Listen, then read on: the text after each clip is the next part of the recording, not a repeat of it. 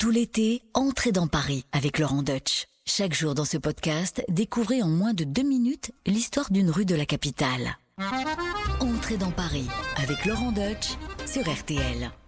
Aujourd'hui, je vais vous emmener sur la rive gauche, dans les 5e et 6e arrondissements de Paris, euh, aux origines de la ville, en plein cœur du quartier latin. Si on est dans le quartier latin, c'est pour une autre raison, c'est parce qu'on est ici, à l'épicentre des origines de la ville. Euh, les, latins, les Romains, quand ils vont conquérir la Gaule euh, au 1er siècle avant notre ère, vont s'installer euh, sur la montagne Sainte-Geneviève, donc sur la rive gauche, en hauteur, pour s'éloigner du fleuve. Ils craignent eux aussi déjà à l'époque les crues, donc ils vont se positionner là, et la rue Saint-Séverin sera la limite de la ville. C'est-à-dire qu'au-delà, on ne construisait pas pour euh, ne pas risquer d'être les pieds dans l'eau. On était au bout de Paris. Au-delà, c'était il n'y avait plus d'habitation. Un ermite va, venir mourir là, dans cette rue. On lui donnera le nom d'une rue, comme beaucoup euh, à l'époque. Vous savez que la- l'administration romaine qui va céder euh, sa place à l'administration des Francs est avant tout une administration qui reprend les codes de l'Église. Et c'est pour ça d'ailleurs que beaucoup de rues portent encore les noms des, anciennes paroisses, des rues de l'Église, etc., dans lesquelles elles, se trouvaient. Mais il y a une petite anecdote autour de cette église que j'aimerais rappeler, c'est que autant où donc le dimanche on allait à la messe, il y en avait certains qui croyaient pas forcément dans les fables de la religion chrétienne,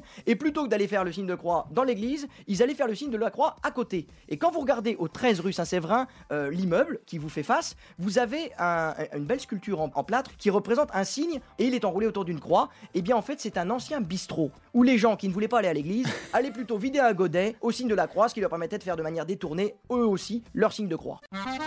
Laurent Deutsch sur RTL, entrez dans Paris. Merci d'avoir écouté ce podcast. Pour découvrir tous les épisodes, rendez-vous sur l'application RTL, sur rtl.fr et toutes nos plateformes de podcast partenaires. N'hésitez pas à nous laisser des notes et des commentaires.